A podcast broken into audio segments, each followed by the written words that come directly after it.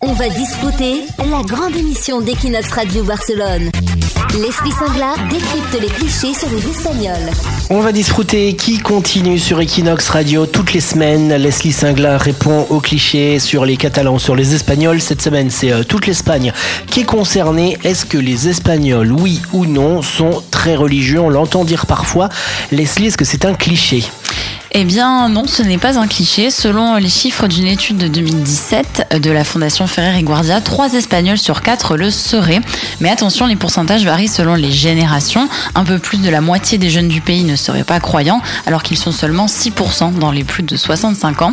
Dans une autre étude publiée cet été, le Centre de recherche en sociologie espagnole affirme que 66% des Espagnols se réclament de la religion catholique, mais quand il faut aller à la messe ou se confesser, on passe à seulement 10% en Catalogne. Il n'y a plus personne. voilà. Mais pourtant, en Espagne, il y a une forte présence de la religion dans les prénoms. En effet, il n'est pas rare de croiser quelqu'un qui porte l'un des suivants, donc Immaculada Concepción. Donc l'Immaculée Conception. Voilà, donc on imagine difficilement quelqu'un en France euh, s'appeler comme ça. L'Immaculée Conception, ouais. Il y a aussi Ada, donc c'est le prénom de la mère de Barcelone, mais aussi celui d'une sainte.